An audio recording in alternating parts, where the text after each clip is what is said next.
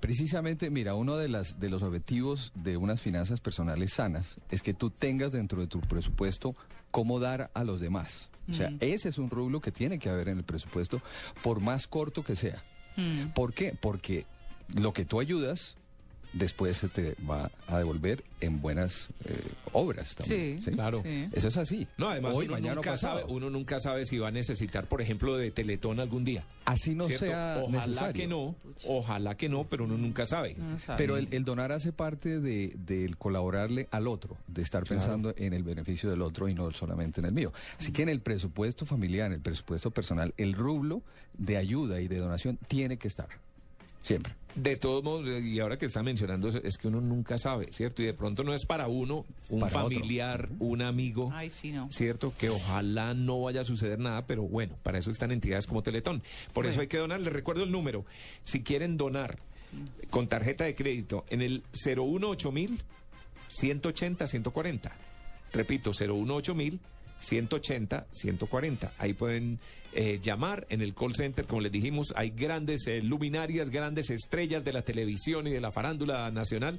Contestar. Pueden hablar con ellos directamente, conversar, pueden salir a chicanear. Ah, estuve hablando con Claudia Bamón, ¿cierto?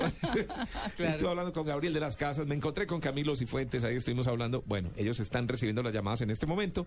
Ustedes dan su número de tarjeta y hacen la donación que quieran. Rompió la barrera de los 900 millones, Tito. 930 millones. Más, acabo de ver Sí. que Suramericana entregó un cheque por 100 millones de pesos. Ah, Sí, hace cinco minuticos. Llegó el Tigre de Suramericana con un cheque por 100 millones de pesos. Ya o sea que ya pasaron la barrera de los mil millones. Qué Mire, bueno. y ahí está diciendo que se puede donar con Claro en pospago. Envía sí al código 888. Cuatro veces 8. 88, 88. Exactamente. Muy bien. Entonces, bueno, hay muchas formas de donar. Muchas formas. Y también, claro, da dinero si usted manda un Twitter eh, promoviendo Teletón. Así que. Pero, pues, pero también sabe que, con qué María Clara, y eso lo estuve esta semana trabajando pues con Teletón eh, en diferentes lugares de todas las ciudades del país, en Banco de Bogotá, en Almacenes de cadena. en Falabella, en almacenes de cadena que están ayudando, son patrocinadores oficiales y la gente pues que vaya a estos lugares, la idea es que al, a la par de su comprita pues haga la donación. Claro que sí. Bueno, vamos a hablar de, de lo que veníamos hablando hace ocho días. A mí se me escapa el nombre del libro en este momento, Eric, que era el que habíamos mencionado. Cómo destrozar su propia empresa y creerse maravilloso. ¿No? Estábamos hablando de las empresas familiares. Así es. Las empresas familiares. Y eh, habíamos hecho algunas anotaciones para continuar con el tema hoy un poquito. Un resumen muy rápido, Eric. A ver, la semana pasada y en, y en seguimiento todo lo que se ha venido hablando sobre finanzas personales, que están muy involucradas con las finanzas de las empresas, porque muchos en algún momento eh, hacemos emprendimientos, nos metemos en negocios, terminamos quebrados por esos negocios, o terminamos exitosamente, o los vendemos. Eh, no solamente permanecemos siendo empleados 100% toda, toda la vida. La, la- la mayoría de personas han pre- emprendido algo en algún momento de su vida. Entonces, por eso tocamos el tema de las empresas y que en su mayoría, un altísimo porcentaje, son familiares. El solo hecho de que yo empiece una empresa, ya empiezo a involucrar a mi cónyuge. Que ya le, te- te tengo que empezar a contar qué estoy haciendo. Ese es uno de los principales errores y es que un empresario ini- que inicia un negocio, una tienda, un pequeñito negocio, no le cuente en qué se está metiendo a su esposa. Y menos, pues que ya hay hijos mayores, a sus hijos. Como resumen, la vez pasada hablamos de, de- de toda la situación de cómo eh, eh, los- las estadísticas nos están diciendo que las empresas en los primeros años desaparecen muy rápidamente Sí. y en la segunda generación también, de primera a segunda generación. Y una de recomendaciones de, de qué debemos eh, pensar como empresarios para lograr esa, esa estabilidad a largo plazo de las empresas. Y eso lo estamos diciendo para quienes nos están escuchando y están arrancando un emprendimiento o tienen a todo vapor un emprendimiento o sienten que su emprendimiento está como en declive, bueno, todo ese tipo de cosas. o que están en el momento de pensar en la transición. Te voy a dar unos ejemplos de, de lo que vimos la vez pasada, que son seis punticos. Emprendedores muy exitosos como Bill Gates, por ejemplo. Bill Gates es, es un hombre hoy de 55 años y hace ya varios años entregó el poder de, de su empresa. Él acaba de regresar a su empresa como asesor. Mm. No sé si tú has visto esa Sí, sí, noticia. sí. Eh, un poco pues complejo para los que estén ahí porque pues su presencia hace que, que haya un, un ánimo de respeto frente a que, oye, Bill Gates está en la oficina aquí eh, al lado. Entonces, Está tomando un Sí, tinto. sí, que de pronto no le guste lo que estamos haciendo. No, Eh, eh, él se, se supo separar de su empresa y, y Microsoft, que empezó así como una empresa de garaje, Mm. pues él ha sabido entregar los- las, las riendas. Pero ¿sabe qué es lo que más me gusta a mí de Bill Gates? Su generosidad.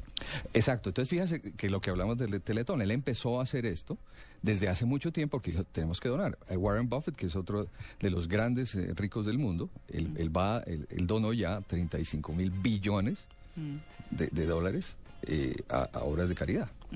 De hecho, eh, y, veía en estos días eh, un documental que hablaba de eso, precisamente Bill Gates está tratando de convencer a los grandes millonarios del mundo, Que hagan donación. mil millonarios, que donen la mitad de su riqueza. Correcto. La mitad de su Pero hay riqueza. unos que son atarzanados, pues. sí, a sí, los- sí. Sí, pero lo que dice es, esta plata no me la voy a gastar nunca en la vida. Sí. Nunca me voy a gastar, Y no aunque es bueno- quisiera gastármela, nunca me la voy a Y gastar. no es bueno que se la deje a los hijos tampoco, porque precisamente ese es uno de los temas que, que tratamos eh, el programa pasado y que, que traía hoy, es que cuál es el legado que queda en las empresas que debo tratar de que, que quede para siguientes generaciones, para que las empresas tengan un fundamento.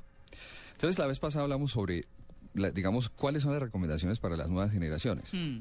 Tener presente los valores familiares. Muy importante que no desaparezcan los valores familiares. Eh, eh, como consultor de empresas, yo empiezo a ver cuando hay transiciones que las nuevas generaciones ya pueden, pueden ser los hijos, primos, hermanos, eh, familiares políticos que empiezan a entrar en la empresa. Cambian los valores familiares. Mm. Y eso lleva al traste a las empresas muy rápidamente. Y terminamos en problemas de insolvencia y en el tema de, de dinero. O sea, la insolvencia es como la etapa final de errores que cometen empresarios y empresas y terminan, pues, obviamente, en el tema del Quebrados. dinero. Quebrados. Claro. Bueno, segundo, seguir trabajando y emprendiendo nuevos negocios. Esa era la segunda recomendación. O sea, la segunda generación debe empezar a pensar en emprender nuevos negocios que sean complementarios al, al negocio original, para no entrar en competencia y en lucha de poder. Hay un, hay un tema muy interesante y es que nosotros los hijos nos creemos con derechos. En inglés se llama entitlement. O sea, nos creemos que tenemos más, más derechos. Cuando entramos a trabajar en una empresa, como somos hijos del dueño, nos creemos con derechos a llegar tarde, a, en fin, una serie de cosas. Y eso lleva al traste a los valores fundamentales de las compañías. Mm. Y uno lo ve dice, oiga, este es el, el hijo del dueño, sí, carajo, pero hace de todo, ¿no? Mm. Ese es uno de los problemas principales. Y si el fundador o los fundadores permiten que eso ocurra. Que se le trate con el mismo rasero a los hijos. Que se le pague de acuerdo a sus capacidades y a su formación y no porque es hijo del dueño. Ocurren los dos fenómenos. O que les pagan menos. Mi hijo, usted no necesita tanto porque, por favor, esto va a ser suyo. O se les paga de más por encima de los que tienen las mismas eh, eh, capacidades y, y Ay, eso sí que se veo yo.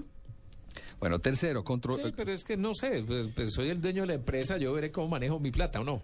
Claro, pero cuando, a mis hijos. cuando llegamos ¿de qué a ese punto, eso tú lo puedes hacer porque tienes el poder. Sí. El tema es si te va a dar continuidad en el futuro ese Claro. tipo de, de políticas.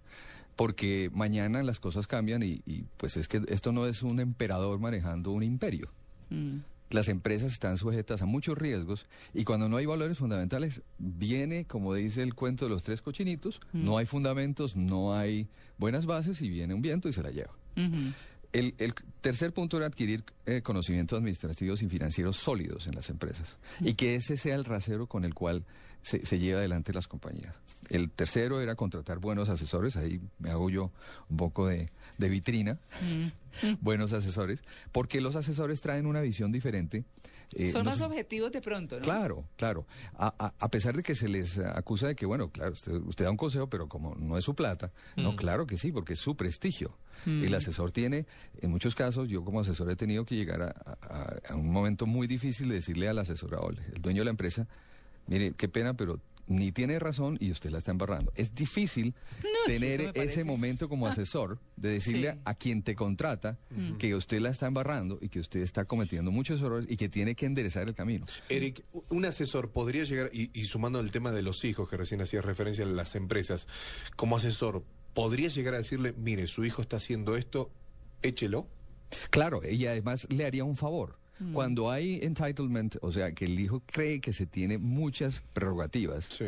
y está actuando en forma irregular, eh, es un favor para el hijo y para la empresa que el dueño tome la decisión que se aparte para que primero tome experiencia en otro lugar, segundo, para que se dé una elección al interior de la empresa y mire, puede ser el hijo, pero aquí el que no camina de acuerdo a las normas y a lo que se espera de su desempeño, se tiene que ir. Así, es una decisión difícil, Claro, además que eso. crea un conflicto familiar tremendo. No, pues claro. Me, me- me trae a colación el- el- la parábola del hijo pródigo. Claro. El hijo pródigo, tú recuerdas que, que va y dilapida todo en- y vuelves eh, sin un peso, acabado y todo. Y el hijo que sí fue bueno, se molesta de que su papá hace fiesta de que el hijo pródigo volvió. Regrese, sí. Bueno, ese hijo pródigo, lo que pasa es que no sabemos qué pasó después, seguramente viene con una visión muy diferente, porque ya pasó por un proceso de, de experiencia que lo va a, a llevar muy claramente a una meta diferente. El hijo que queda aquí, Pero eso no todos aprenden, Eric. bueno, es diferente. Bueno, eh, luego tenemos que enseñar a las futuras generaciones con el ejemplo. Y ahí vamos a lo que traía yo hoy. Uy, Resulta que en este momento en el mundo y en Colombia tenemos un proceso de transición muy grande de, trans- de transferir mucho valor, mucho dinero entre generaciones. Ustedes no se pueden imaginar la cantidad de dinero que se va a transferir. El legado de, de empresa dice que en los, en- entre hace unos 4 o 5 años, por los próximos 20 años, se van a transferir 25 trillones de dólares de riqueza entre generaciones. uy. Ahora, míralo desde este punto de vista. Muchas Pero de las empresas, tanto en Colombia como en el mundo, surgieron después de la Segunda Guerra Mundial. Mm. Eh, en Colombia ya se han venido haciendo, trans- eh, digamos, transferencias. Por ejemplo, la de esta compañía se acaba de hacer hace pocos años, que fueron emprendimientos que se iniciaron en los años finales de los 50, principios de los 60 o 70. Y, y es una gran, un gran reto para las empresas cómo va a suceder eso. Imagínate tú esa transferencia de, de poder y de dinero en todos los países. Por eso este, este tema es fundamental. Los grandes estudiosos de lecciones aprendidas, te voy a contar un ejemplo, una empresa en Japón, fundada en el año 578, ya llega a 40 generaciones. ¿Cómo lo han hecho? ¿Cómo lo han hecho? Bueno, los resultados muestran que hay cinco valores fundamentales. Los principales son la honestidad, la honestidad, la credibilidad. Pero Es- credibilidad que en el mercado. la- claro, que, que cuando tú estés hablando de cierta empresa, esa empresa genere credi- credibilidad, que si lanza un nuevo producto no haya esa, esa inquietud. No, de pronto... ¿Será que sí, tal ¿Será vez, que no? sí? O cuando se. Mm. habla de beneficios o de ventajas, sí te crean. El seguimiento a las leyes, y ese viene para acá, para este país. Seguimiento a las leyes. Casi siempre en la- en- en, eh, como asesor se encuentra uno con el tema que empieza a conocer las empresas y hay temas grises en las empresas, manejo contable, manejo financiero, que no se siguen las leyes. La calidad de los productos, actividades y la laboriosidad del trabajo duro. Ahí es donde vienen los hijos diciendo, pues yo soy el hijo del dueño, yo puedo ir despacio. Eh, casos como el de Paris Hilton, es muy interesante. Paris Hilton es heredera de- del imperio Claro. Hilton y se dedicó a, a juerguear. Tú- ustedes todas saben cómo... Pero también es empresaria, ¿no? Claro, entonces mira cómo evoluciona, darse cuenta que ella realmente creó una marca, Paris Hilton, ella, ella misma, Sí. dijo, oiga, y la asesoraron bien, dijo, oiga, usted con lo que ha creado de nombre alrededor del mundo, usted puede ser empresaria, ahora está siendo empresaria y ahora se ajuició. Mm. y entonces está volviendo a los valores de su abuelo. Mm. Fíjate tú, la, el- el- Bueno, pero eso fue una cosa importante, claro. por lo menos para ella. Y, y dentro de eso está la obsesión de cumplir con una, una misión. La misión debe permanecer en las generaciones. Nosotros los hijos, los ¿Sabe yo qué nietos. tengo que decirle, Eric? Sí, que toda la gente que se ajuicia de pronto en ese sentido está reiterando mucho eh, que se ajuició. es decir, quien le dice a usted, no es que yo no gasto, yo me ajuicié, no sé qué, es peligrosito un poquito también porque llega el momento en el que de pronto tienen un de pronto mucho valor o algo y, y se desjuician. Bueno, ese es como el, como el alcohólico, ¿no? Que el alcohólico ya reconocido y supuestamente recuperado no deja de ser alcohólico y donde le pongan, como dice, una sacadilla puede volver a caer. Eh, Este artista de Nueva York que, que murió hace poco, no recuerdo el nombre, él, él era un adicto recuperado y murió por una sobredosis de heroína y en su apartamento encontraron no sé cuántos kilos de heroína. Sí, hubo un- varias Después de haberte decidido. Entonces, yo creo que vamos a, a continuar con el tema. Mm, María Clara, creo que yo me excedí ahí un poquito en tiempo. Sí, sí. Porque es un tema bien apasionante, bien importante para estas generaciones. Eh, todos los que estamos eh, viviendo ese tema, eh, empresarial y de, de endeudamiento y de, de insolvencia, nos encontramos con esto todos los días. Así que estaré pendiente para la próxima semana. No, claro que sí, porque mm, el tema es importante y es una orientación bien interesante.